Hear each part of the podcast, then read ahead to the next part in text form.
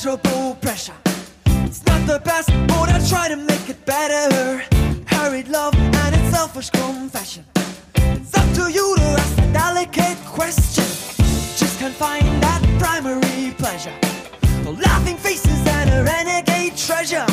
You say you wanna make my mind feel genuine.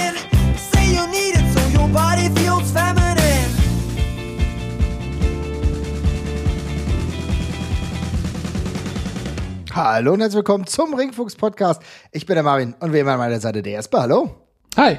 Jetzt heute mal extra Extended Version von diesem Lied. Ja, ich kann kaum genug davon bekommen, ja, weil wir haben jetzt einige Wochen gar nicht aufgezeichnet. Umso schöner, dass wir jetzt mal wieder unsere Einzugsmusik hören können. Um Einzugsmusiken geht es heute auch fast zumindest ein wenig, aber es geht um Einzüge, Jesper, um die ganze wunderbare Welt. Die Themes, die koppeln wir heute aber ein wenig aus, ne? Ja, genau. Also ich glaube, sie spielen natürlich eine Rolle und wir werden das ein oder andere Mal auch auf eins zu sprechen kommen, aber dazu haben wir ja schon eine eigene Folge gemacht und machen in der Zukunft nochmal ein Follow-up. Wir werden auch, glaube ich, nochmal über Live-Musik ein bisschen sprechen Ja. äh, müssen, nachher, glaube ich.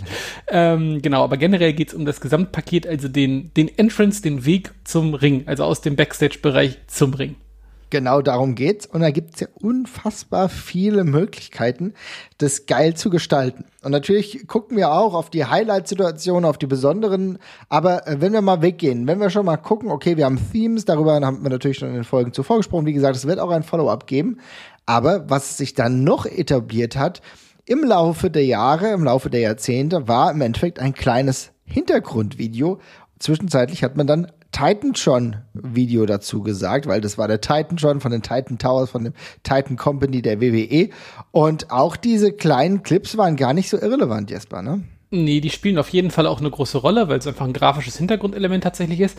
Bevor wir ähm, uns da jetzt rein vertiefen, wir können ja einmal so ganz kurz, also es ist, äh, es ist so selbsterklärend, wenn man das als Wrestling-Fan, wenn man das so, so, so, so kennt und so oft gesehen hat. Aber das ist eigentlich gut, dass du das Titan schon einsprichst, weil wir können ja einmal aufzählen, was so alles dazugehört zu dem Entrance. Also es ist ja einfach mal, ja, der, der Wrestler geht zum Ring. Ja, manchmal fährt er auch, manchmal hat er irgendeine andere Art des Fortbewegungsmittels, aber in der Regel bewegt er sich irgendwie erstmal zum Ring. Das kennt man auch vom Boxen oder so, ist glaube ich auch nicht so schwer vorzustellen.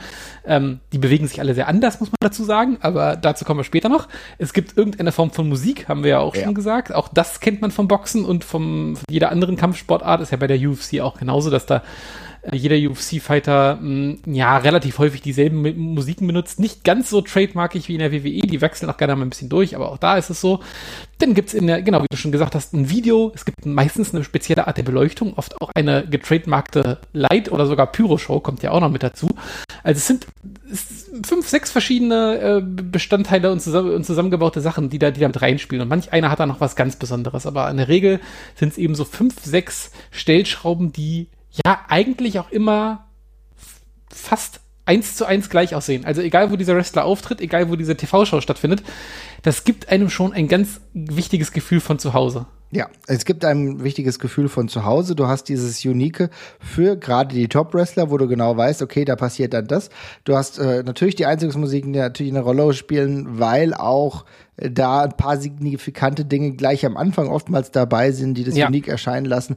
Und dann ist es aber dieses Gesamtkonzept. Egal, wo du hingehst, ob du jetzt in äh, Washington DC dein Raw hast oder du hast äh, SmackDown, ähm, ja, was weiß ich, in Las Vegas oder der Hell in a Cell Pay-Per-View woanders. Es bleibt in der Regel immer gleich und besondere Ent- Elemente spielen da eine Rolle. Jetzt haben wir ganz kurz die Themes ähm, schon angesprochen, äh, die über die Titans wollte ich aber auch noch mal ein bisschen genau mit dir sprechen, denn ich weiß noch, so am Anfang der 90er, da gab's hinten eigentlich mehr oder weniger feststehende Bilder oder so kleine, heute würde man fast sagen, GIF-Animationen. Ja. Äh, und das hat sich dann aber auch alles ganz schön weiterentwickelt. Ja, und das tatsächlich je nach Promotion auch sehr unterschiedlich schnell. Also die WWF war damals ja wirklich relativ krasser Vorreiter. Bei der WCW sah das noch lange Zeit, also entweder gab es das gar nicht und dann gab es das später so ein mal so ein bisschen, sah aber auch relativ oft ziemlich furchtbar noch aus, fand ich dann. Ähm, und die WWF ist halt relativ schnell von diesem, ja, GIF, von dieser GIF-Dia-Show, die sie da am Anfang hatten, runtergekommen Ja. und haben gemerkt, wir können da auch ein cooles grafisches Element sein. Also bei vielen Wrestlern waren es Videos, manche hatten aber auch einfach nur eine schicke Animation. Also zum Beispiel, es gibt einen Entrance, auf den werde ich hier sowieso später nochmal zu sprechen kommen und das äh, ist, ist der von Gangrel. Ähm, ja. Und die, die, machen da einfach so eine ganz, haben so eine ganz smarte Idee, da ist einfach so ein Gangrel-Schriftzug, also von dem, von dem Titan gibt es auch unterschiedliche Variationen, aber da ist dieser Gangrel-Schriftzug und der wird so kerzenlichtmäßig so von unten so angeflackert. Ähm, und sieht dann eben so ein bisschen düster, mystisch schon aus und setzt da dadurch eigentlich schon mal so das ganze, äh, den ganzen Ton für den gesamten Entrance. Gleichzeitig sagt er den Leuten eben auch sofort, wer da jetzt gerade reinkommt.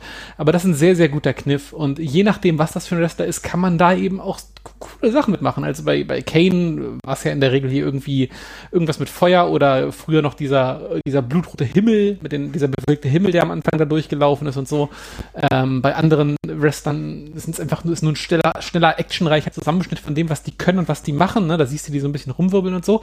Da kannst du also einen völlig anderen Ton setzen, je nachdem, wie du, wie du das gestaltest. Und den Wrestler, und das ist, glaube ich, das ganz Wichtige an Entrances im Allgemeinen, das, die sind ja so ein Exposé, sag ich mal. Ne? Also in, äh, in, der Regel, wenn es ein guter Entrance ist, dann verstehst du durch den Entrance ja schon, was das für ein Wrestler für ein Charakter ist. Da sagt dir das Titan schon was, die Musik sagt dir was und die, wie der Typ zum Ring kommt, sagt dir auch was. Und das schaffst du auf dem Titan schon auch schon oft. Ne? Also keine Ahnung, beim Undertaker, wenn er irgendwie Friedhof und düster ist, dann weiß jeder schon grob, was das, was das für ein Kerl ist. Auf jeden Fall, ja, ja, definitiv. Also äh, ich glaube, das ist ein deutliches Signal, in welche Richtung, ob Heel oder Face oder äh, eher ein düsterer Charakter oder eher ein flippiger, eher jemand lebensbejahendes oder jemand, der dich gleich umbringen will. Also das ist, wird alles relativ in den ersten Sekunden deutlich und hat natürlich aber auch für alle Altersklassen gleich eine Signalwirkung. Das heißt, du verstehst, du musst nicht immer auch äh, Storylines seit Wochen kennen, um zu erfahren, was das für eine Person ist. Ne? Ja, genau das. Und ähm, meistens ist es halt echt schon sehr, sehr klar und deutlich runtergebrochen. Also gerade die Mischung aus den ganzen einzelnen Faktoren, die wir gerade erwähnt haben, gibt dann schon, wenn es gut funktioniert, ein sehr, sehr klares Bild davon ab, was man, was man da zu erwarten hat. Auf jeden Fall, genau. Und die Titan Johns helfen uns in der Zeit. Ich muss aber sagen, auch da gab es eine gewisse Evolution tatsächlich äh, fand ich eigentlich so alles so um die ab, ja, keine Ahnung, wann war die Titan Trons waren so, hatten, wir hatten es letztens, glaube ich, schon mal erwähnt, so Attitude Era, mhm. ähm, äh, waren die präsent und dort auch sehr bildgewaltig. Ich muss auch sagen, es gibt's ja heute noch. Aber ich habe das Gefühl, dass die Rolle nicht mehr ganz so bedeutend ist. Ne? Ähm, ich finde, je nach Wrestler wird das sehr unterschiedlich ja. genutzt. Bei manchen Entrances und manchen Videos ist, ist es super wichtig. Da wird da, da wird da noch, da wird das sehr cool mit eingebunden. Bei anderen flackert eigentlich inzwischen so der drei, vier, der gleiche drei, vier, fünf Sekunden Loop die ganze Zeit einfach durch. Das ist da natürlich wenig erbaulich. Aber es gibt da teilweise schon noch ein paar, äh, paar gute Ausnahmen. Aber ich glaube, das ist eben, hängt eben auch damit zusammen, dass inzwischen, also die ganze Art der, der LED-Lightshow hat sich ja ziemlich ausgeweitet, gerade in den letzten zwei, drei Jahren. Also es gibt ja allein in den, in den Hallen gibt's ja so unfassbar viele LED-Wände, die so rei umgehen, wo der Name dann auch nochmal steht. Dann gibt's jetzt, und die können wir finden, wie wir wollen, die riesigen 3D-Animationen, die spielen Richtig. ja aber auch eine, eine sehr klare Rolle.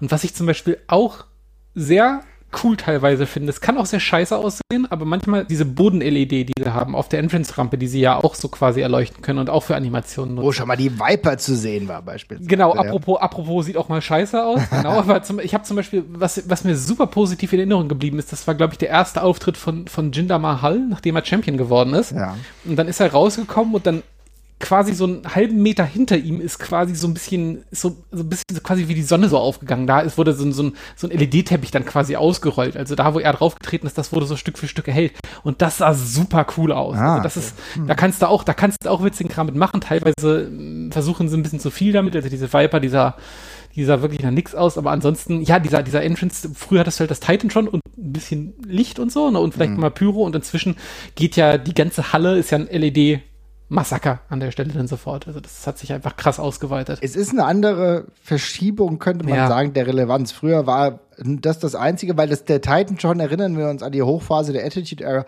war auch mega dick, mega präsent und ich meine, ist ja auch heute noch durchaus präsent, das ist ja jetzt nicht weggefallen, aber trotzdem die Bedeutung ein bisschen weniger geworden, ja. auch beispielsweise, du hattest zwischenzeitlich oder hast ja auch immer wieder einen LED-Ansatz ähm, beispielsweise am Ring selbst, wenn wir jetzt nur bei der WWE bleiben, also da passiert dann auch schon ein bisschen was, aber was heute noch immer so das Ding ist, ähm, im Zweifel werden im äh, Titan schon Videos dann die Highlights der einzelne Wrestler gezeigt. Ich kann mich erinnern, genau. bei Alistair Black war das beispielsweise relativ regelmäßig der Fall, wo die Hard-Hitting-Szenen gezeigt wurden.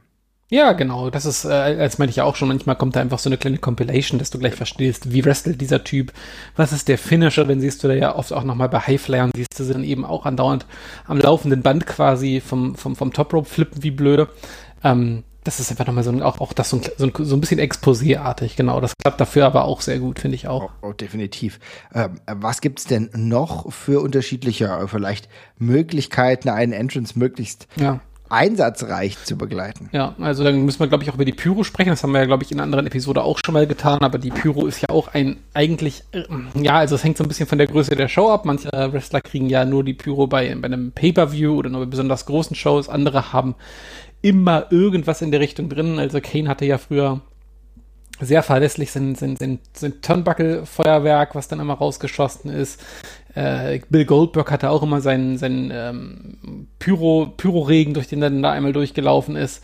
Ähm, andere haben irgendwie eine Nebelmaschine, die in aller Regelmäßigkeit dann irgendwie eingesetzt wird, aber das ist auch oft ein ganz verknüpfendes Element einfach an der Stelle. Ja, definitiv. Also Pyro bleibt wichtig und ist ja gerade in so großen Situationen immer wieder extrem relevant. Wir sehen, die WWE haut in unterschiedlichen äh, Variationen immer wieder Pyro raus. Jetzt hatten sie ja sogar selbst im Thunderdome das ein oder andere Mal einen relativ äh, guten Pyro-Einsatz. Ja. Natürlich bei Live-Events, wenn viele Leute da sind, natürlich auch akzentuiert auf die ganz, ganz großen Events, WrestleMania, da ist eine Pyro-Show geboten, bis zum geht nicht mehr, sogar relativ weit hinten, wenn es dann einen Titelgewinn gab, äh, dann äh, ist dieses ganze Stadion mehr oder weniger on fire. Das hat natürlich einen großen, großen Eindruck. Und ich glaube, jeder, der irgendwie ein Wrestling-Fan und gerade diesen Entertainment-Aspekt ähm, ja aufgesaugt, aufgesogen hat, der muss, glaube ich, sagen, er ist doch ähm, ein großer Supporter des Ganzen. Ich glaube, es gibt kaum Wrestling-Fans, die keine Pyro-Freunde sind. Ja, das ist, glaube ich, auch tatsächlich. Aber finde ich auch, finde ich auch sehr spannend, weil ähm, bei ganz vielen, ich finde, man, man sieht sich daran auch immer so ein bisschen satt, ähm, gerade bei dieser Goldberg-Geschichte. Ich finde das auch cool, was der da macht und so, aber irgendwann ist das halt genauso wie einfach nur das Licht, ne? Dass es irgendwie so ins Unterbewusstsein unter ihr übergeht und man dann eben äh, einfach damit rechnet, jetzt kommt gleich an die Pyro, das kenne ich jetzt auch schon. Es ist eigentlich überhaupt nichts Besonderes mehr, witzigerweise, aber gehört halt trotzdem komplett dazu, auf jeden Fall, ja. Ja, ja, ja. Klar, nee, es ist manchmal auch nichts mehr Besonderes, aber ich glaube, wo es wieder was Besonderes wird, ist, wenn wir ein bisschen weg von der WWE gehen.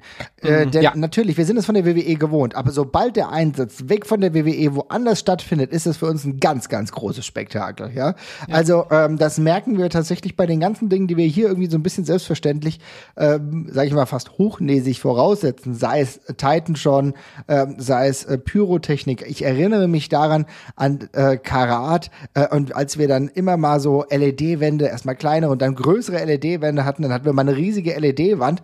Das war für uns so richtig Titan schon ähnlich. Und da haben wir gedacht, okay, alles klar, wir sind hier gerade bei etwas richtig Großem. Also, und dann haben wir es richtig gespürt. Da war das plötzlich das Geilste der Welt. Ja, absolut. Ich, ich, würde jetzt aber gerne, bevor wir jetzt zu den Special Entrances kommen, und da würde ich die Karat-Sachen dazuzählen, noch ein bisschen bei dem Standardwerk quasi tatsächlich bleiben. Oh, keine ähm, Angst, ich habe noch genug Standardwerk. ja, genau, genau. Äh, wir hatten ja auch gerade schon einmal über die Lightshow gesprochen. Ähm, auch das ist ja auch, glaube ich, relativ eindeutig, aber wir können es ja nochmal erwähnen. Also relativ viele Wrestler haben ja in irgendeiner Form einen ich sag jetzt mal Farbschema, was in dem Moment irgendwie abgerufen wird. Ne? Also ganz oft, wenn es kein, manche, manche Wrestler haben irgendwie einfach nur ein, ein weißes Spotlight, an, bei anderen wird die Halle halt irgendwie in eine bestimmte Farbe getaucht. Also jetzt beim Prominentisten vermutlich The Fiend oder sonst irgendwas, aber auch bei Kane oder sowas war das ja regelmäßig der Fall. Bei DX mit grünen äh, Leucht, Leucht, mit, so, mit, mit diesen Leuchtlasern quasi, die, die diese dünnen Strahlen und sowas, die sehr, sehr oft genutzt worden sind. Und auch damit kannst du eben, ist auch ein sehr guter, sehr guter Kniff, um halt, ja, jede Halle immer so ein bisschen gleich aussehen zu lassen. Also die Shows, obwohl sie immer woanders sind und man das natürlich irgendwie auch ein bisschen anders gestalten kann. Man fühlt sich als Fan, wie ich vorhin schon gesagt habe, zu Hause. Man weiß, wie man da jetzt erwarten kann und das sieht halt irgendwie doch stringent aus dann dadurch, ne? dass man eben solche Elemente hat, die man einfach relativ schön auf Knopfdruck, aus, auf sprichwörtlichen Knopfdruck wieder aus der Kiste holen kann. Ja, ja, das ist klasse. Ich muss ganz ehrlich sagen, du hast äh, eben angesprochen, vergesse ich manchmal, aber gerade diese Lichtgestaltung, wenn ich mich da, äh, daran erinnere, wie das die Ex, die ganze Situation aussah, das war schon cool. Ne? Also das hat mir schon sehr, sehr gut gefallen. In diesem Zuge müssen wir fast auch drüber sprechen, dass einiges manchmal auch nur für den TV-Zuschauer wirklich sichtbar war. Wenn wir nämlich dann über den NWO-Entrance sprechen, wo das alles eingeschwarz-weiß wurde, das hat man in der Halle ja nicht so gesehen. Ne? Das ist tatsächlich auch noch ein sehr witziger Effekt. Ähm, den gibt es, finde ich, ja, relativ selten. Also so wahnsinnig viele Beispiele sind mir gar nicht aufgefallen. Es gibt immer, es gibt, gefühlt hat es immer so ein oder zwei, ein, ein oder zwei Personen gleichzeitig im WWE-Roster haben diese Bildfilter, äh, die dann irgendwie in irgendeiner Form abgerufen werden. Also Matt Hardy hatte das ja zum Beispiel auch mal bei Matt Hardy ja, damals. Geil. Matt Hardy hatte ja damals äh, äh, weiß ich nicht, Mitte der 2000er sein, sein Web 2.0 Gimmick quasi als Matt Hardy, Matt Hardy Version 1. Was rückbetrachtend ein blöder Name ist, weil das die beschissenste Version eigentlich ist, aber äh, ja, stimmt, genau. Ja. Und da wurde der, da wurde, da wurde der Screen dann äh, wie bei einer schlechten Verbindung äh, so ein bisschen äh, verpixelt und lief dann so ein bisschen stotterig ab, was ein sehr witziger Effekt ist. Den NWO-Effekt gibt's gibt's auch noch, wie du gesagt hast, und bei anderen wird eben auch noch mal es gibt ja auch bei John, bei John Morrison gibt es ja auch diesen, äh, den Zeitlupen-Effekt zum Beispiel, der nochmal da separat eingespielt wird und sowas. Ist auch eine coole Sache. Auch total verständlich, dass das nicht für jeden gemacht wird, weil das nutzt sich eben auch ab und das ist halt ein cooler Effekt, wenn man ihn halt einmal pro Show sieht. Ansonsten wäre es, glaube ich, sehr, sehr nervig tatsächlich an der Stelle. Ähm, aber ja, finde ich, finde ich auch echt cool. Also, also wir haben ja manchmal, manchmal sehen wir ja bei der WWE auch den Einsatz einer 8K-Kamera.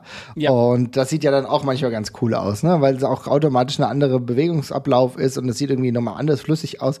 Also genau dieser selektive Einsatz dann auch eher nur für die Leute zu Hause, finde ich das auch ganz cool. Aber wenn wir jetzt wieder zurückkommen, jetzt von den Kameraspezifikationen hin zu äh, dem, was jeder dann von uns sehen kann, dann ist es natürlich auch so, es gibt aber auch schon so Dinge, äh, ähm, wo regelmäßig Leute dabei sind, wenn jemand reinkommt. Und da denke ich natürlich unter anderem an Escort. Äh, Damen beispielsweise, auch wie beim Godfather, da waren es die Hosts, aber wir haben auch schon bei JBL öfter mal Polizei gesehen. Ja, da gab es Polizei oder irgendwelche Bodyguards oder genau, äh, irgendwie eine, oder ja, irgendeine Security, die da, die da mit eskortiert oder irgendeine Art der Entourage. Das ist eben auch eine schöne Möglichkeit, das Gimmick nochmal klar zu lenken. Der Typ ist feige, der braucht der braucht quasi, der braucht quasi Geleitschutz, der Typ ist irgendwie, äh, ist irgendwie total angesagt, der bringt wie seine Partyposse mit und sowas, ne? Kannst du eben auch noch ein bisschen betricksen und was Lustiges, was Lustiges mitmachen. Ähm, wird auch, finde ich immer ganz witzig, weil äh, sieht man, ich finde, man sieht relativ selten oder im Wrestling, dass jemand so ein so ein, so ein Team mitbringt. Ne? Jetzt hieß der bei UFC relativ häufig, die kommen Stimmt, mit ihren, sieben, ja. mit ihren sieben, acht Coaches dann irgendwie raus und so. Und das gibt's im Wrestling halt super selten. Also im Wrestling gibt's ja, es gibt ja K-Fape keine Trainer komischerweise. In Wrestler bringen sich ja alles selber bei und haben maximal noch einen Manager, aber es gibt niemanden, der ihnen irgendwas separat beibringt. Lustigerweise ist es ja zuletzt jetzt echt Arn Anderson bei Cody Rhodes gewesen, so eher Richtung genau, Trainer, ne? Genau, genau, genau. Und ab und zu, es gab mal, keine Ahnung, mit José Lothario und sowas, damals haben sie es ein bisschen in die Richtung ja gemacht, mal in der WWF und so. Und Mr. Perfect hatte auch einen Trainer damals. Stimmt, genau. Also, ist halt war, war das nicht so, hieß er nicht Coach oder so, einfach keine Ahnung. Auf jeden ich Fall glaube, ja. auf, auf, jeden Fall was äh, zum Pfeifen dabei gehabt. ja, genau. Es ist halt wirklich die klare Ausnahme und dann ist es halt, das meistens ist es dann auch so eine Managerfigur. Aber ich würde auch, könnte ich mir mal vorstellen, dass man da mal, dass irgendein es wäre doch auch mal Geld, so ein, so ein Heel, der so einen Supersportler quasi macht, ja, also so total komplett, kompletter Designathlet quasi, dass der mal auch so eine richtige fette Zehn-Mann-Entourage dabei hat, von äh, seinem Kickbox-Trainer bis hin zu seinem Fitness- und Ernährungscoach, die jedes Mal mit ihm rauskommen, dann wäre eigentlich auch ganz cool. Julian Nagelsmann einfach. quasi. 4D, so ein 4D-Schachspieler, genau, ja. wäre auch ganz geil. Ja, aber so Entourage tatsächlich das ein oder andere Mal durchaus gesehen. Ähm, und manchmal waren es auch einfach Stooges, ne? Dann, ja. Das war auch schon der Fall. Oder natürlich beim Undertaker. Ja, der ist jetzt auch so lange im Ring gewesen, dann ist es doch, doch öfter mal passiert. Ähm, die Druiden natürlich, ne? Ja, oder seine Ghouls, die ja auch mal aus dem Boden herausgeragt haben, um quasi den Weg äh, zu ebnen und so. Oh ja, ja sehr gut. Es wurde komplett ähm, in die düstere Trickkiste. Genau, Genau, genau. Ähm, ja, zu guter Letzt, ich glaube, ich möchte dann einfach nochmal auf was ganz Simples zu, zu sprechen kommen, was aber eigentlich krass wichtig ist. Und das ist einfach, ich habe es vorhin schon mal angedeutet, die Bewegung. Also ja. ich finde, so, so richtig bewusst geworden ist mir das eigentlich, also ich, wenn man drüber nachdenkt, ist es natürlich völlig logisch. Ne? Ein Stone Cold Steve Austin kommt anders zum Ring als ein Rey Mysterio und anders zum Ring als ein Undertaker, anders zum Ring als äh, der Ultimate Warrior, wenn man sich jetzt mal so äh, ganz plakativ durchgehen, durchgehen möchte. Aber für mich war das damals so ein krasser Aha-Moment bei den ähm, ersten Smackdown-Spielen, wo man sich so seinen eigenen Entrance generieren Hab's konnte. Geliebt, ja. Ja, und da hattest du dann ja quasi die, da hattest, da, da hattest du dann ja quasi die ewig lange Liste von allen Wrestlern, die im Spiel waren. Und dann ist die einfach nur dieser, dieser, diese Motion Capturing Figur in dem Preview immer so durchgelaufen. Und da ist mir erst auf, auf, äh, so bewusst geworden, krass, wie viel eigene Bewegung und was für eine eigene Dynamik jeder dieser Entrances ist und was das für ein durchchoreografierter und immer wiederkehrender Handgriff eigentlich tatsächlich an der Stelle ist. Ne? Also ich meine, wenn, Gott, ich brauche mal irgendein Beispiel. Jetzt nehmen wir mal Chris Jericho, ja, was Ja. das für ein, was das für ein krasser einschnittender Ablauf ist, mit Rücken zum Publikum, mit ausgestreckten Armen und dann diese halbe Pirouette mit Bäckerfaust quasi dazu, Ah. das Gestapfe zum Ring, dann wird immer die, das gleiche Seil abgelaufen, dann wird sich immer in das gleiche Seil quasi reingelehnt, drinnen im Ring die gleiche Geste gemacht, dann Turnbuckle und so weiter und so fort. Und das kannst du für jeden Wrestler einzeln durchgehen. Ich meine, Stone Cold Steve Austin, ich habe es gerade schon genannt. Anderes Beispiel, äh, Geräusch von zersplitterndem Glas, Song wetzt los und dann kommt Steve Austin rausgestapft und er stapft halt einfach zum Ring, wie jemand, der jetzt eben auch keine Zeit mehr hat für irgendeinen Bullshit und irgendwie rumgetanzt, ist, sondern er kommt jetzt raus, um halt Leute zu vermöbeln. So. Und das sagt dir eben auch schon alles, was du wissen musst über den Charakter, ne? Auf jeden Fall, du weißt sofort Bescheid. Du weißt sofort Bescheid, ist das jemand, der hat es jetzt komplett darauf abgesehen, sofort in fünf Minuten jemanden zu verprügeln? Wartet er ab? Ist er eher self-centered? Ist es eher jemand, der ähm, andere Dämonen gerade mit sich besiegen muss? Also du siehst sofort auch die Haltung, auch ja seine Stamina, sein Look und im Endeffekt, der wird auch dadurch nochmal deutlich, ist jemand, der sehr großen Wert auf sich selbst, auf sein Äußeres legt. All das kann dir natürlich auch dieser Gang vermitteln. Es ist et- etwa jemand, der sich vielleicht ein bisschen femininer gibt. Ja, dann gibt es eine andere Art und Weise dieses, ja, des, des Gehens, des Entrances. Es hat alles so seine eigenen Seiten und äh, gleichzeitig halt auch äh, vermittelt es mir, äh, bin ich daran interessiert, wenn das Schlimmste ist halt, dass bei einem Entrance alles ist so wie immer. So jeder Ja, geht genau. einfach normal rein, aber manchmal kann genau dieses, auch geht normal rein, auch ganz gut sein. Es kommt immer drauf an, wie viele andere Charaktere es halt gibt. Ne? Ja, genau. Also, und wenn das auch eine bewusste Lässigkeit oder Gefährlichkeit ausdrücken soll, wie zum Beispiel bei Randy Orton oder so, dann passt das auch gut. Aber keine Ahnung, Ultimate Warrior, der halt rausgestratzt gekommen ist, wie von der Tarantel gestochen, ging genauso wie Rey Mysterio, der erstmal irgendwie drei Meter in die Luft katapultiert worden ist. So. Ähm, also, das, damit kannst du eben auch sofort ganz schnell was beispielen. Andere machen irgendwie sonst Schattenboxen oder sonst irgendwas. Wenn du irgendwie wissen sollst, es ist ein Martial Artist oder sonst irgendwas. Ne? Das kannst du wirklich in jede Richtung ausklamüsern und ähm, es ist in der Regel ein sehr sprechender Bewegungsablauf auf jeden Fall. Ja, genau, so ein sprechender Bewegungsablauf. Manchmal hast du halt auch einfach nur dieses Militärische, beispielsweise bei Walter, dann siehst du genau, okay, hier, Recht in Ordnung, ja, und da wird äh, stramm gelaufen und so weiter und so fort, eher das Europäische, ähm, und dann weißt du auch Bescheid, ne? Ja, auf jeden Fall. Nee, und äh, wo ich gerade Rey Mysterio sage, ist ja auch nochmal spannend, habe ich gar nicht auf habe ich gar nicht äh, drüber nachgedacht, aber es gibt ja doch relativ viele Wrestler, die irgendeine Art von Prop haben, äh, die sie nutzen für ein Entrance. Also Rey Mysterio war es dieses, ja, was war denn das? So ein, wie so ein, wie so ein, wie so ein Katapult oder sowas, was er da quasi, wodurch er, wodurch er ja quasi hochgeschossen worden ist beim Entrance. Ja, genau. Stelle. Äh, Alistair Black hatte seinen, seine, seinen, seinen, seinen, seinen, seinen Sarg, der aufgebahrt worden ist. Ja, du hast vollkommen recht. Alistair Black, äh, wie er dann hoch aufgebahrt wurde, könnte man fast sagen. Ne? Und außerdem natürlich auch Sin Cara, der sein ähm, kleines Trampolin am Start hatte, damit Trampolin. er besser über die Seile kam. Richtig, völlig richtig. Andere hatten irgendwie noch ein fahrendes, so, eine fahrende Gondel quasi, ne? Oder ein Podest, mit dem sie zum Ring gekommen sind. Boah, wo so war das denn? alles. Also, wo war das denn mit der fahrenden Gondel? Also, natürlich kennen wir diesen legendären WrestleMania-Entrance, wo auch Andre the Giant auch hingefahren wurde, aber das hat auch ein Wrestler regelmäßiger gehabt. Irgendeiner. ja, ich, ich weiß es gerade auch nicht mehr genau. Ich kann mich jetzt gerade nur noch an die Hebebühne erinnern von Bad News Barrett, der, die er ja dabei hatte, mit der er auch an und hoch und runter fahren konnte. ne, wenn auch das wollte. geil. Konntest du Ja. auch richtig geil Shenanigans mitmachen, ja? Ja, ja, ja. Aber genau, wenn wir darüber sprechen, wo kommen sie überhaupt her? Also auch die Art und Weise, wo Wrestler herkommen, ist tatsächlich Teil des Entrances. Und du hast vorhin schon die Brut angesprochen. Guter die Punkt. kam nämlich von unten. Die kam nämlich von unterhalb des Entrance-Bereiches. Ja, die kam aus einem brennenden Feuerkreis den Großteil der Zeit. Zumindest äh, Gringle hat das immer getan. Äh, sieht auch heutzutage echt witzig aus, weil man hat da diese, diese Feuerdecken genommen. Das, sah so, das war so komisch verknotetes Zeug und das sah immer aus, als hätte jemand sehr viel Müll liegen lassen, eigentlich die ganze Zeit, der dann angefangen hätte zu brennen. Und aus diesem Müll erhob sich dann halt immer Gangrel tatsächlich raus. Aber es war ein super cooler Effekt, gerade mit dem, äh, gerade mit dem, mit, mit dem Licht, was dann gesetzt worden ist, sah das schon immer ziem, ziemlich nice aus. Und, äh, aber du, du, du sprichst es an. Es gibt Wrestler, die kommen aus dem Boden, es gibt Wrestler, die kommen aus einem anderen Eingang, es gibt Wrestler, die kommen durchs Publikum. Wie auch immer, nochmal ein gutes Ding. John Moxley beispielsweise, ja. Ja, oder auch wie der Sandman eben tatsächlich auch. oh, ja. Ähm, die machen, die das dann eben, die das ja auch immer zelebriert hat, nochmal auf ganz besonders große Art und Weise. Und es gibt auch Wrestler, die sind einfach da und ja, gibt es äh, un unglaublich viele verschiedene Möglichkeiten, das zu regeln. Ja.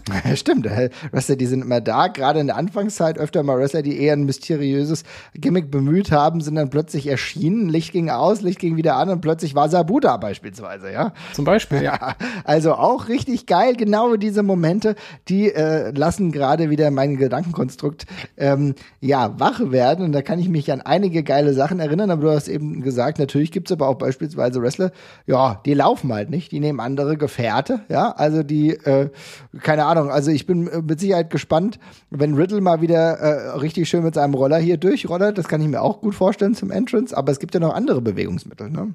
Ja, gab die Rasenmäher bei den, bei den Mexicools, was ja, etwa eher, eher, eher schlecht, schlecht gealterter Gag war. Ja. Äh, es, gab, es gab natürlich auch die, ich glaube, das bekannteste dürfte die, die Harley Davidson vom Undertaker sein, als er noch der American Badass tatsächlich gewesen ist. Aber auch Eddie Guerrero ist ja mit dem Auto zum Ring gekommen, genau wie, wie JBL. Also da gibt es auch sehr, sehr viele Möglichkeiten tatsächlich. Geil, auch wirklich viele Möglichkeiten. Wir erinnern uns natürlich an das ein oder andere markante, der, der Truck, äh, der Milk Truck beispielsweise von, von Kurt Angle, ja. Aber äh, da sind sehr, sehr viele coole Situationen dabei. Oder die Mutti von Trent, die die beiden zum Ring fährt, ja, bei AEW auch mal eine ganz eigene Sache. Also ich glaube, da ist den äh, Grenzen, ja, die sind flüssig, muss man sagen. Aber dazu gehört natürlich auch noch, wenn wir über den Engine sprechen, auch ein bisschen der Ring selbst. Denn der kann oftmals ebenfalls benutzt werden, Jesper. Ja, auf jeden Fall. Also allein die Frage, wie ich in den Ring gehe, ist ja schon mal ein Statement. Also ja. Sin Cara mit seinem Trampolinsprung direkt in den Ring ist vermutlich das klarste Beispiel, aber es gibt ja sehr viele, die sich auf sehr unterschiedliche Art und Weise in den Ring bewegen, äh, durch ein Reinsliden, durch über das Seil hüpfen oder dergleichen. Andere nehmen sich sehr viel Zeit und steigen übers oberste Seil, was Mega. Was nochmal die Körpergröße des Wrestlers auch, äh, Wrestlers auch nochmal betont. Man kann sich dabei sehr viel arrogant schön viel Zeit lassen oder eben sehr energetisch reingehen und das Publikum gleich auch schon damit aufputschen und so. Also auch damit kann man sehr viel ausdrücken, sehr viel sprechen. Man hat Ringseile, man hat, man hat Turnbuckles, mit denen man da lustige Sachen machen kann. Man kann sich erstmal schön in der Mitte des Rings hinsetzen ähm, oder draußen auf dem Apron posieren. Also da gibt es wirklich sehr, sehr viele Möglichkeiten und die werden ja auch von, vom Großteil der, Wrestler äh, doch immer sehr gut benutzt. Auch ein sehr krass einstudierter Move immer in dem Moment, wo der Wrestler ja quasi die, die, ähm, auf, über die Ringtreppe auf das Apron geht und ich finde, das ist auch so ein Moment, wo man bei ganz vielen Wrestlern schon festes Bild im Kopf hat, wie er dann zum ersten Mal von außen quasi die Ringseile so benutzt, ne, sich nochmal reinlehnt oder sowas. Ähm, ja, da sind so die Kleinigkeiten. Dann sind so die Kleinigkeiten aber extrem relevant. Du sagst ja, ähm, manche machen da noch eine große Show am Apron selbst. Manche wischen sich nur die Schuhe ab, damit sie die heilige Matte dann betreten, ohne Dreck noch da dran zu haben. Oder manche machen halt eine richtige Show vom Apron beispielsweise, wie ein Triple H, der noch, der noch Wasser speit. Ja. Oder ein Dolph Ziggler, der sich gazellenartig bewegt, wie es einst auch schon Michaels nicht besser hätte tun können. Also auch da passiert noch was. Und im Ring selbst, wie eben jener Shawn Michaels, der dann noch da die eine oder andere Pose macht, der äh, äh, Dwayne The Rock Johnson, der mit einer Markanz auf die Ringecken gleitet, könnte man fast sagen, die Faust erhebt und mit einer Wucht das tut, dass du am besten seine Engines-Theme laut mitsingen willst. Ja, das ist so. Oder der Undertaker beispielsweise, der hineinkommt und erst während er am Ring ist, das Licht wieder anmacht. Also ja alles markante, ikonische Momente, muss man sagen. Ja, absolut, ja. Und dann gibt es natürlich auch noch, wenn wir schon am Ring sind, natürlich auch das, was am Ring platziert ist. Denn manchmal, wie bei Kane, da kommt da einfach Feuer raus. Kommt genau, auch da, das ist auch nochmal spannend. Du kannst, also wir haben ja über Pyro vorhin gesprochen, aber gar nicht drauf, gar nicht drauf eingegangen, wo Pyro über eigentlich überall sein kann. Also vom Entrance-Bereich ist ja das Klassische, aber am Ring gibt es ja auch viel. Bei Brock Lesnar gab es ja auch immer nochmal diesen Knall, der da quasi äh, am Ring quasi rausgekommen ist. Es gab das Pyro, die, die genau die In-Ring-Pyro von Kane, die du gerade angesprochen hast. Es gibt aber auch Zeug über dem Ring, was abfackeln kann in dem Moment. Äh, gerade der bekannte Glitzerregen, der dann quasi nochmal runterbrennt. Ah, geil, so. super, ja. Mhm. Ja, auch da echt nochmal un unglaublich Wie bei Christian beispielsweise eine genau, Weile. Genau, genau, genau, sehr gutes Beispiel, ja. Richtig schön, ja. Oder auch, der Undertaker hat auch mal Blitze einfach gehabt, ja. Passiert auch mal am Ring, ja. Also alles ist möglich. Und äh, neben dem, was am Ring oder im Ring so passiert, ist es auch so, dass einige Leute dann beispielsweise auch Utensilien dabei haben, die sie für ihren Gang zum Ring ja auch nutzen. Das gibt es ja auch gar nicht so selten. Ne? Mhm, ja, das ist richtig. Ähm, also von äh, Waffen, äh, die öfters von dem jeweiligen Charakter eingesetzt werden, wie zum Beispiel, ja, Sandman haben wir ja vorhin schon besprochen, der immer mit seiner Singapore Cane dann nochmal, also mit dem Kendo-Stick da quasi ähm, äh, nochmal explizit schon zum Ring gekommen ist und dann schon quasi gezeigt hat, hier, es gibt nachher wieder Hauer mit dem Ding auf jeden Fall. Oder La, La Parka ja genauso mit seinem, mit dem, mit dem Stuhl, mit dem, auf dem er dann schon mal ein bisschen Gitarre gespielt hat und dergleichen. Aber bei anderen ist es ja auch oft einfach irgendeine Art von Prop, die zum Gimmick passt, also irgendein Zepter oder ja, irgendwas in der Art. Das ist richtig. Ja, ein Zepter, irgendwas anderes. Oder vielleicht sogar ganz eskalativ, wie wir damals das bei Vader gesehen haben, der einfach eine Maske noch dabei hatte, die er über seiner normalen Maske hatte. Man könnte fast sagen, ja, eine Art Helm. Und der, wir haben es in der vergangenen Folge schon mal gesagt, einfach da so drapiert war, dass er sogar ähm, nicht Feuer, aber zumindest Rauch gespeit hat. Ja, ich bin tatsächlich allgemein, habe ich ja da auch schon gesagt, ein großer Fan von ja, irgendeiner Form von abnehmbarer Gear vom, ja. beim Entrance, also ob es jetzt ein Cape oder ein Umhang ist oder eben eine extra Maske, finde ich eigentlich immer geil. Also mag ich, mag ich tatsächlich sehr und äh, würde ich mir, wünsche ich mir eigentlich fast immer. Also mir reicht schon, wenn er sich auch nur ein T-Shirt auszieht oder sowas in der Richtung. Das ist auch schon erstmal in Ordnung. Aber irgendeine Art, dass der, ja, dass er nicht ganz, nicht schon ganz nackt zum Ring kommt, finde ich eigentlich immer ganz geil. Finde ich auch. Es macht auch irgendwo Sinn. Gerade zumindest in großen Match-Situationen, ne? Ja. Macht das vollkommen Sinn. Aber tatsächlich auch in kleinen. Also man, muss schon sagen, okay, selbst wenn du bei Raw ein Match hast, dann musst du nicht die ganz große Ric Flair Gown rausholen, ne? Aber ja. dann reicht vielleicht auch eine Trainingsjacke. Ist ja auch kein Ding, ne? Aber dass du halt irgendwie, dass, es, dass du das eine mit dem anderen irgendwie berechtigt sind. Und dann, wenn du dann halt ein großen, das große Pay-Per-View-Match hast, dann hast du eine eigene, wie das natürlich auch klassisch im Wrestling war, eine eigene Robe. Mehrere Wrestler, die eigene Roben für den Entrance yes. ja im Endeffekt hatten. Grandios. Ja, ja, ganz, ganz große Klasse im Endeffekt, ne, wir kennen natürlich Ric Flair, aber es waren noch viele weitere Wrestler, wie gesagt, ja, Goldust auch einer derjenigen, die öfter eine markante, pompöse Robe hatten. Ja, da gibt es aber sogar tatsächlich noch eine ganze Reihe anderer Wrestler. Es muss natürlich passen, denn es kann nicht jeder die gleiche Robe haben, weil dann sieht es auch wieder merkwürdig aus. Ne? Ja, genau. Muss man schon ein bisschen Varianz reinbringen, muss ja auch zum zum, zum Gimmick tatsächlich in irgendeiner Form passen. Aber ich, da kann man mit ein bisschen Fantasie schon sehr viel draus machen. Kann man sehr viel draus machen, sehen wir ja heute. Wir auf der einen Seite natürlich klar bei Charlotte, die das ein bisschen weitergeführt hat, was ihr Vater vorangebracht hat, aber auch bei Sasha Banks, die trägt ja natürlich ihre Brille, die sie hat, ihre markante Brille natürlich auch nicht im Match selbst, aber vorher die kleine Robe und halt die Brille, auch eine gewisse Markanz, selbst beim Entrance mit Snoop Dogg ist das natürlich etwas, was nicht fehlen darf. Völlig, völlig korrekt. Aber auch das äh, einfach gutes Beispiel. Tatsächlich äh, logisch das Gimmick erweitert, nochmal um ein paar Accessoires, die ja auch gerade bei dem Charakter völlig Sinn machen, dass der sich noch ein bisschen präsentiert.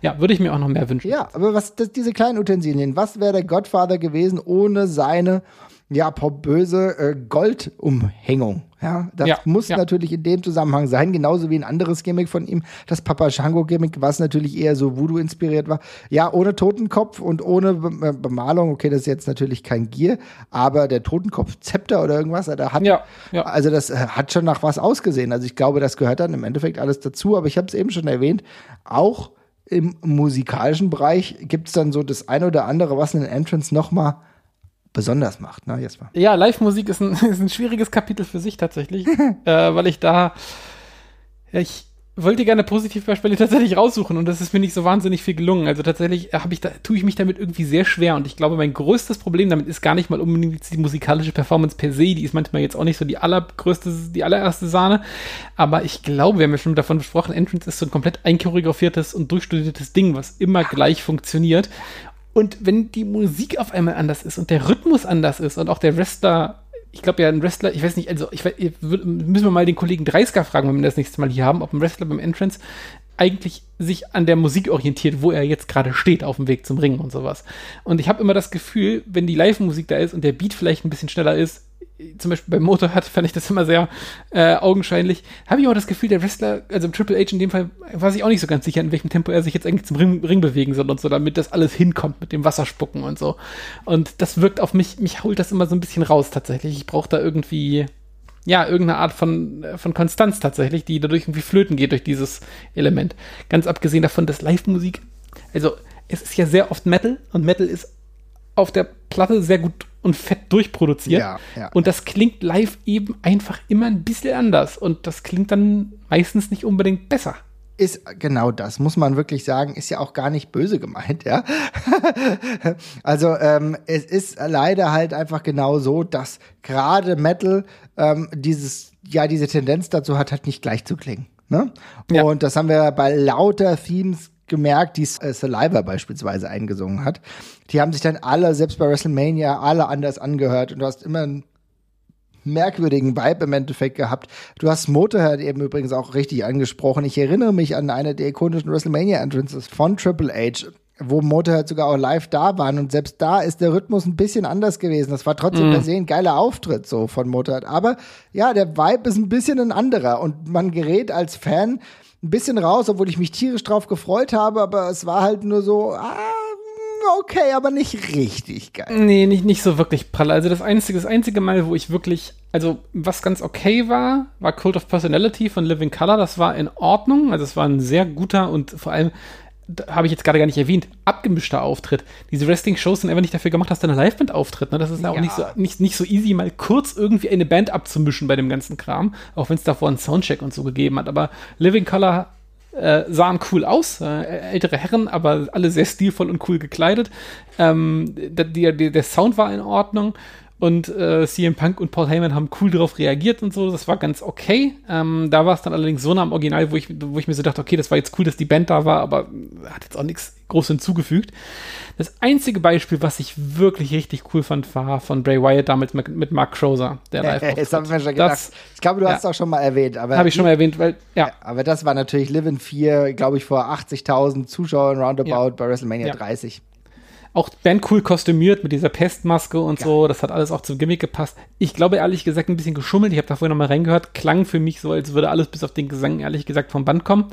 Äh, aber ist auch in Ordnung. Also äh, muss ja jetzt im Wrestling nicht auf einmal anfangen, die Musik echt, echt lassen zu werden, wenn der Rest auch schon äh, ein bisschen geschönt ist. Insofern ist das auch in Ordnung. Aber das hat, das hat alles sehr gut zusammengepasst. Das hat mir sehr gut gefallen. Normalerweise aber bin ich ein großer Gegner von Playback, aber wenn es in diesem Kontext ist und es normalerweise nicht gut funktioniert hätte, ist es mir lieber so, dass es gut funktioniert ja. hat und wir es feiern, als wenn es gar nicht funktioniert. Ne? Ich muss leider noch mal einen dazusetzen, weil wenn du schon auf dieser äh, Richtung unterwegs bist, dann muss ich leider auch Chris Jericho AEW Revolution 2020 nennen, denn da gab es einen Chor, der seinen äh, Song angesungen hat und das sind dann halt, das ist natürlich was Besonderes, aber das hat mir schon sehr, sehr gut gefallen. Das ist nicht die, das ist nicht Fossi gewesen, die das äh, dann gespielt haben, sondern das war der Chor, also ein bisschen fremd, aber das hat mir dann schon sehr, sehr gut gefallen. Aber das ist auch cool, weil tatsächlich ein guter Punkt, weil ich finde das eigentlich immer ganz geil, wenn wenn dann so ein Teil des Entrances vielleicht live performt wird und dann einfach ins Normale übergeht. Das ist zum Beispiel, das finde ich richtig cool. Das kommt eigentlich immer geil rüber. Ähm, ich finde bloß, man nimmt den Wrestling-Fans auch ein, okay, das klingt jetzt übertrieben, aber ein Stück weit geht halt was verloren. Weil man freut sich drauf, dieses Entrance-Theme genauso zu hören, wie man es halt kennt. Und wenn es dann ausgerechnet an so einem großen Abend nicht kommt, fehlt halt auch was, finde ich. Und darum finde ich es eigentlich ganz geil, ja, genau. so, ein Ex so ein Exklusivelement quasi vorzuschalten und zu sagen, macht jetzt hier noch einen Chor oder ähm, das Intro wird irgendwie live performt oder sonst irgendwas. Wie bei Shinsuke Nakamura, andauernd. Genau. Ne? Also bei genau, großen Shinsuke Nakamura-Matches ist das doch geil, weißt du? Genau, und dann geht's aber einfach über ins normale Theme und jeder hat das, was er möchte. Und das passt doch dann. Mega. Also Shinsuke Nakamura, ja, so der King of Pop des Pro Wrestling, könnte man sagen, ist tatsächlich genau äh, jetzt auch jetzt in modernen Zeit ebenfalls wieder mit seinem Partner, der dann die Gitarre schwingt. Alter, ja, und das ist zum Beispiel auch wieder ein riesiges Problem, weil der Typ echt scheiße Gitarre spielt. Sorry, aber das ist, äh, stehen sich mir die Nackenhaare auf die ganze Zeit. Ist halt auch eigentlich kein Gitarrenspieler, muss man leider sagen. Aber gut. Ja. Naja, ist vielleicht ein bisschen problematisch, aber. Kollege, naja. Kollege, Kollege Bugenhagen sagen. Ja, wir haben letztens mal über ihn gesprochen. Er war zwischenzeitlich wieder weg. Jetzt ist er wieder im Hauptprogramm aufgetaucht. Mal gucken, wie lange. Ähm, aber Gitarrenspieler und äh, Wrestling, zumindest WWE, scheint ja einigermaßen gut zu funktionieren. Wir haben aber genau auch andere Beispiele. Bobby Roode beispielsweise, der auch einen Chor mal hatte bei einem seiner äh, NXT Pay-per-View Main Events, die er bestritten hat, wo er auch mit dem Core reinkam. Also das sind so Sachen, die funktionieren einfach geil. Core bin ich sowieso ganz, ganz großer Freund. Also das ist da noch im musikalischen Bereich irgendwie abzuhandeln. Ne? Ja. ja. Hast du denn sonst noch etwas, was wir fernab der Escorts, fernab der Utensilien, fernab überhaupt des Ringes und der Naturgewalten und Blitze und Feuer ähm, vergessen haben? Nee, ich habe tatsächlich meine Liste äh, vollumfänglich abgearbeitet an der Stelle. Dann wird es also. natürlich Zeit, dass wir jetzt uns überlegen, ja, mal so, jeder mal so seine Top 3 Entrances. Jetzt stellt sich natürlich die Frage, Top 3 generelle Entrances oder spezielle? Nein, nein, alles, alles, alles. Also ich würde sagen, wir mischen das einfach. Wenn du, wenn du einen Spezialentrance hast, den du vorziehst, dann hau den da mit rein, aber wir machen einfach beide Top 3. Okay. Aber dann fange ich aber trotzdem erstmal mit einem normalen Entrance an und ich fange an mit AJ Styles in der WWE. Denn ich muss tatsächlich sagen, dass AJ Styles mit seinem ja, mit leicht veränderten Haaren, wenn man ihn noch von der Indie-Zeit oder von äh, Impact kennt, ist das genau das Konzept, was mir mittlerweile immer noch sehr, sehr gut gefällt. Also es hängt alles auch mit seinem Royal Rumble Debüt zusammen, mit seiner Theme, die stimmig ist. Er bewegt sich ja ganz eigen. Er hat einen eigenen Handmove, übrigens auch etwas, was wir auch von DDP beispielsweise kennen. Also der eigene Handmove, der gleich signalisiert, Bang, ich bin da. Oder bei AJ Styles, er ist halt der coole Dude mit zwei Golfhandschuhen, warum auch immer. Mhm. Aber ähm, es hat eine eigene Bedeutung und es ist bei ihm auch so eine gewisse Flockigkeit, könnte man fast meinen. Dabei er hat auch einen ganz eigenen Weg, sich in den Ring zu bewegen. Ich finde, eine der besten WWE-Entrances der letzten Jahrzehnte.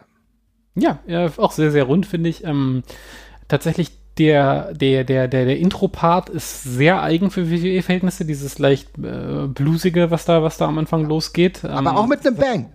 Ja, genau, aber der kommt, kommt, kommt dann. Aber der, der erste Ton ist, hat extrem hohen äh, Wiedererkennungswert, finde ich tatsächlich.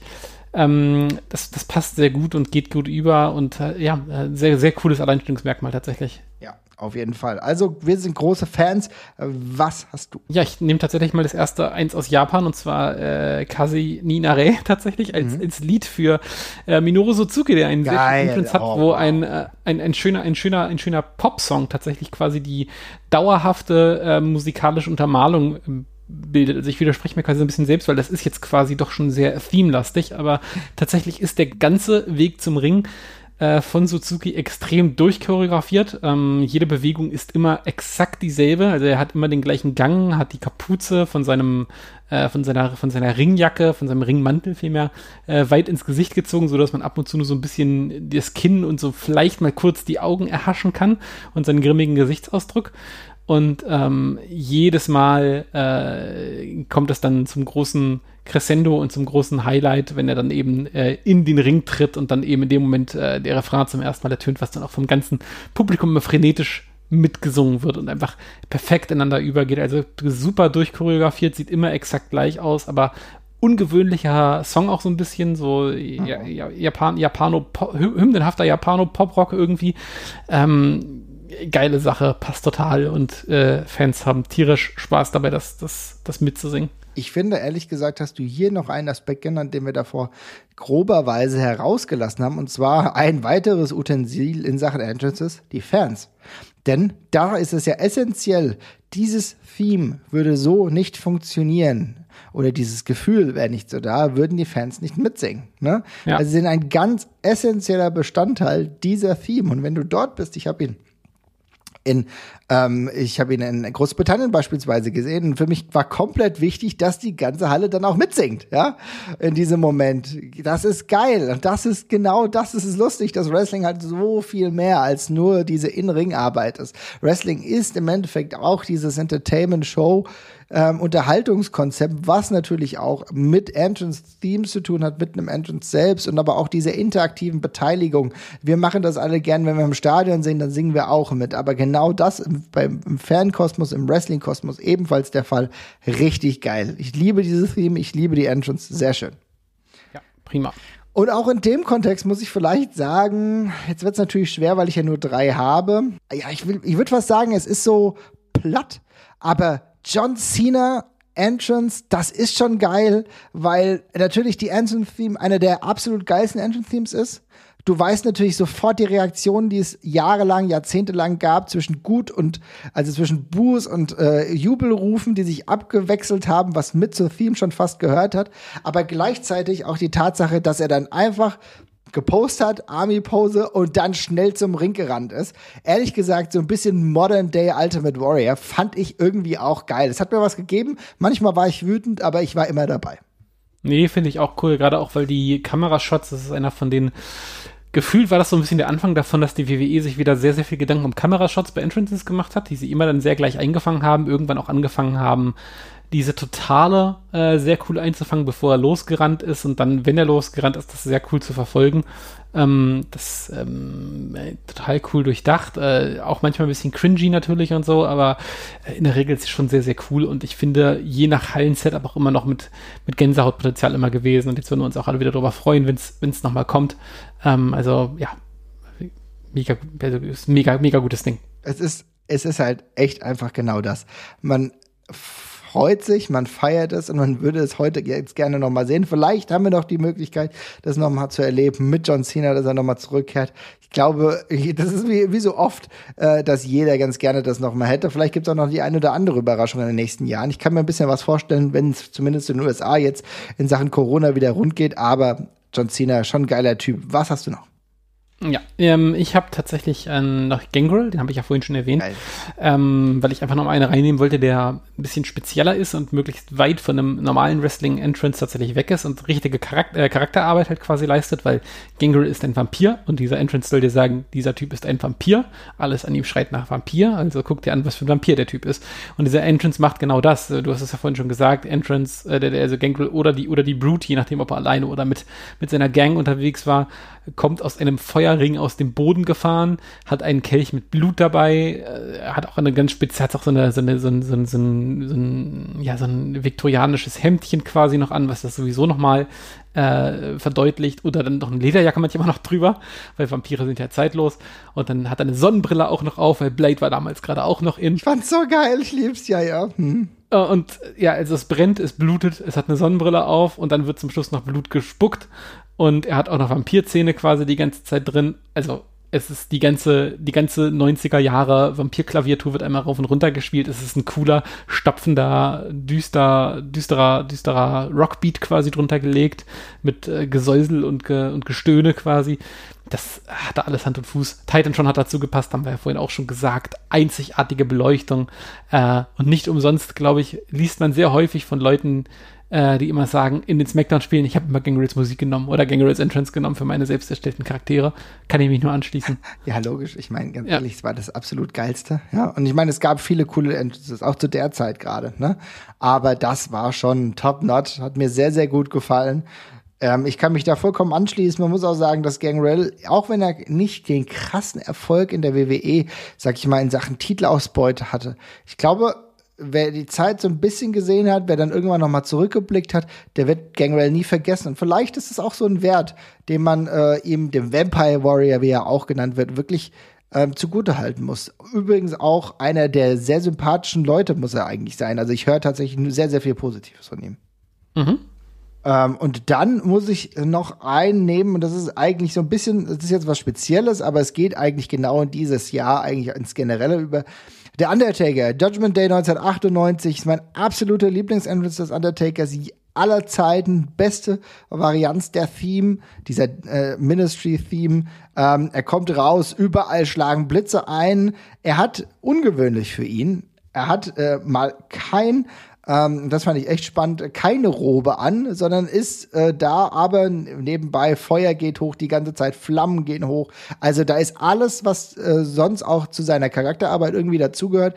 Die Entrance-Theme natürlich on top, aber auch der Titan John, äh, der zeigt ihn bei okkultischen Riten, ja, die er zu dieser Zeit ja durchaus verbrochen hat. Also wir ergeben, sehen ein mysteriöses Gesamtbild kann man schon fast sagen, herausragend, genau für die Zeit. Normalerweise, gerade auch bei WrestleMania beispielsweise, hat er dann eine Robe angehabt, eine Lederrobe, sah übelst dämonisch aus, sowieso meine allerliebste Undertaker-Zeit, aber ich glaube, wenn wir um Entrance, äh, über Entrance zu sprechen, kommen wir halt vom Undertaker nicht hundertprozentig weg. Ja, das hast du sehr schön und vollumfänglich beschrieben, da kann ich tatsächlich überhaupt nichts hinzufügen. dann mach einfach deine letzte ja. Nummer. Äh, ja, ich habe dann zu, ich wollte zu guter Letzt dann einen ich sag jetzt mal klassischen Wrestling-Entrance tatsächlich nehmen und es habe dann aber auch was Modernes genommen und zwar habe ich mich für Edge entschieden tatsächlich. Geil. Ja, ja. Und zwar die neueste Variante, weil da eigentlich alles, was wir vorhin so angesprochen haben, einmal drin ist. Also es gibt einmal wird da sehr viel mit Musik natürlich auch gearbeitet, mit einem Versatzstück von Edges allererster oder von äh, einer seiner ersten äh, WWE-Entrance-Musiken tatsächlich mit dem You Think You Know Me, was äh, quasi historisch ist, äh, was dann ähm, übergeht in das Geknüppel von seinem Alter Bridge neuen äh, Theme, was dann quasi ja, ja. Den, äh, die zweite Hälfte seiner Karriere eingeleitet hat und dafür steht. Unterbrochen wird's von einer großen ähm, Nebelmaschine, die sehr aggressiv die Halle zupustet und dann gibt's manchmal noch einen guten Knall mit Pyro äh, und er kommt sehr markant rausgesprintet oder rausgehechtet, starrt ins Publikum und je nachdem, in welcher Laune er ist, kommt er dann entweder zum Ring gewatschelt oder rennt halt auch dazu. Ähm, aber da ist eben alles, diese Checkliste, die wir vorhin aufgestellt haben, die wird da einmal komplett quasi runter bedient. Das Theme funktioniert in allen unterschiedlichen Lagen gut. Ähm, entweder als explosives Ding oder als was zum drauf freuen. Ähm, ganz klassisches, klassisches Wrestling-Ding und äh, der Entrance ist einfach auch, funktioniert genauso. Es ist einfach ein sehr rundes Ding. Hat Jeder kann mittlerweile mitsingen. Ja, und hat auch, hat auch, hat sich auch, hat, man auch beim Comeback wieder gesehen, finde ich. Geil. Es sind also Sachen, die einfach ziehen. Genauso könnte man auch darüber nachdenken. Auch die Batista-Sachen haben immer sofort gezogen, ja. Ja. ja. Walk Alone und so weiter und so fort. Gibt's ja noch andere. ja. Also insofern richtig geil. Jetzt will ich dich aber noch ganz kurz fragen, was äh, holt dich momentan, welche, welche Entrance holt dich momentan so ab, wenn du Wrestling guckst? Puh, ähm also generell gefällt mir das Roman Reigns Ding eigentlich schon ja. ziemlich gut. Also mi minus minus der, der 3D Sachen vielleicht, aber das ist ja einfach Geschmacksfrage, haben wir schon oft genug drüber gesprochen, aber den, den mag ich gerade tatsächlich ziemlich gerne. Auch mit relativ neuer Theme unterwegs, das ist schon nicht so ja. schlecht, ne? Ja, ja, ist so ich muss sagen, aktuell holt mich John Moxley tatsächlich wieder ab, äh, weil er oh, auch ja. seine Theme noch mal gewechselt hat, die ich davor auch geil finde. Aber jetzt ist es Wild Thing, ja, was wir ja schon von Atsushi Onita kennen beispielsweise. Ja, ja, also muss man fairerweise sagen, das ist ja alles ein bisschen geklaut. Es aber ist geklaut. Ich glaube, das ist ein absichtlicher Mock auch schon fast, ja, weil die beiden haben ja irgendwie, ich habe das Gefühl, irgendwas haben die am Laufen. Ich weiß noch nicht, in welche Richtung das geht, ja, ob wir Onita irgendwann mal noch mal bei AEW sehen. Ich glaube, Pläne dahingehend gab es ja. Aber klar, es ist äh, geklaut, aber die Tatsache, dass die äh, das AEW sowieso aktuell jetzt wieder mehr zu ähm, realen Themes geht, ja, und das ist natürlich ein Element, was man damals von ECW kannte. Die haben das eher illegal gemacht. AEW kauft dann einfach die Lieder. Und ich muss schon sagen, du hast jetzt nicht die Welt neu erfunden, aber das ist für gewisse Elemente auch ganz gut, muss ich sagen. Ja, ist so, auf jeden Fall. Ich freue mich. Lasst uns das weiter schauen. Und liebe Leute, schreibt uns mal eure liebsten Entrances in die Kommentare oder einfach mal bei uns in die Facebook-Gruppe, wenn wir diese Folge hier teilen. Das wäre doch mal ganz spannend. Und dann irgendwann machen wir nämlich noch mal einen neuen Wrap-up beziehungsweise eine Fortsetzung unserer Themes-Folge. Dann vielleicht mal mit äh, Robert. Mal gucken, welche Favoriten der so hat, oder? Genau. Macht's so gut, ihr Lieben. Tschüss. ich freue mich schon drauf. Oh, endlich wieder Themes. Ich werde jetzt sofort irgendwie bei YouTube gleich gucken. Ja, ein bisschen pumpen.